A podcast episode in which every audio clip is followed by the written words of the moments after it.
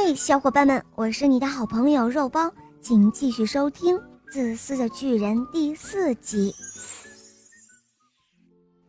巨人就这样看着，他的心柔软了。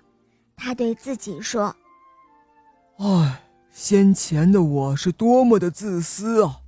现在我明白，为什么春天不肯到这里来了。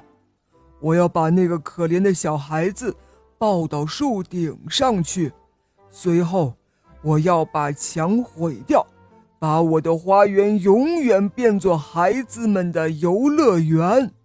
巨人说着，他轻轻地走下楼，静悄悄地打开了门，走进园子里。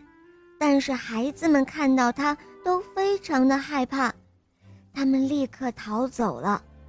花园里。又现出了冬天的景象。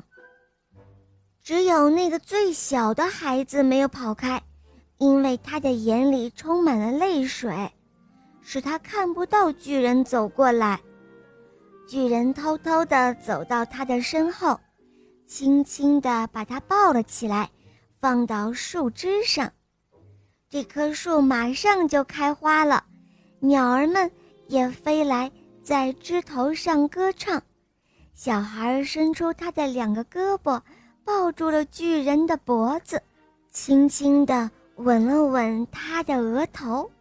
别的孩子们也都看到了这个情景，他们发现巨人不再像先前那样的凶狠了，于是他们都跑回来。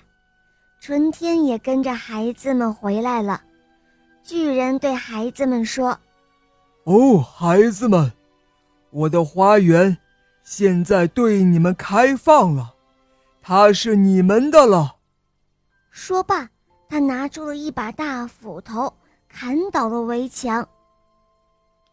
周末，人们赶集经过这里，他们看到巨人和孩子们一起在他的花园里玩耍，他们是那样的开心。巨人和小孩们玩了一整天。天黑了，孩子们便来向巨人告别。哦，孩子们，你们有看到那天最小的那个孩子吗？巨人向孩子们询问，他最爱那个最小的孩子，因为那个孩子吻了他的额头。我们也不知道，他好像已经走了。小孩们回答：“你们不要忘记告诉他。”让他明天一定要到这里来哦，巨人嘱咐道。但是小孩们说，他们不知道那个孩子住在什么地方，而且他们以前也从来没有见过那个孩子。